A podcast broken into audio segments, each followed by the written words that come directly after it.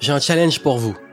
10 minutes par jour pendant 7 jours pour créer et designer la meilleure année de votre vie.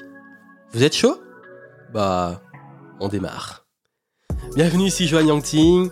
C'est une annonce très spéciale pour vous dire que je relance, comme chaque fin et début d'année, le challenge Phoenix. C'est un challenge extrêmement simple et puissant qui vous invite à faire la transition vers le nouvel an. Et ce challenge, il faut vous inscrire avant justement le 29 décembre. Vous avez les infos dans les notes descriptives du podcast pour pouvoir le commencer. Et ce challenge est très spécial. Il est très symbolique. Ce sont en fait 7 actions une action à faire par jour. Ça vous prendra moins de 10 minutes, c'est extrêmement rapide à faire et ça vous aide vraiment à pouvoir designer une magnifique année et réussir la transition. Ça se passe justement du 29 décembre au 4 janvier.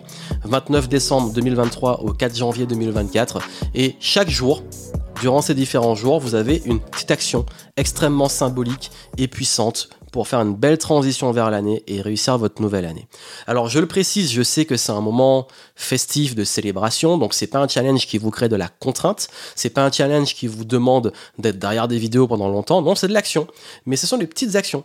Mais moi chaque année je le fais et j'ai vu la différence. Et d'ailleurs, il y a beaucoup de retours, on l'a lancé l'année dernière, j'ai eu beaucoup de retours positifs, donc j'ai décidé de le relancer chaque année du 29 décembre au 4 janvier. Et c'est très simple. Le premier jour, vous allez voir comment justement faire le deuil, vous alléger et laisser ce qui a laissé l'année précédente. Le deuxième, on va rebooster la motivation et la confiance. Le troisième, euh, pouvoir vraiment bien finir l'année, donc c'est le 31 décembre. C'est une action extrêmement puissante et très positive pour pouvoir célébrer votre nouvelle année. Euh, ensuite, le 1er janvier, vous allez voir comment insuffler un élan puissant pour la nouvelle année avec 5 minutes de clarté d'enthousiasme. C'est vraiment rapide. Ensuite, le 2 janvier, comment clarifier vos objectifs et commencer. Le, euh, le 3 janvier, le plan d'action. Et le 4, un rituel. C'est mon rituel préféré pour commencer.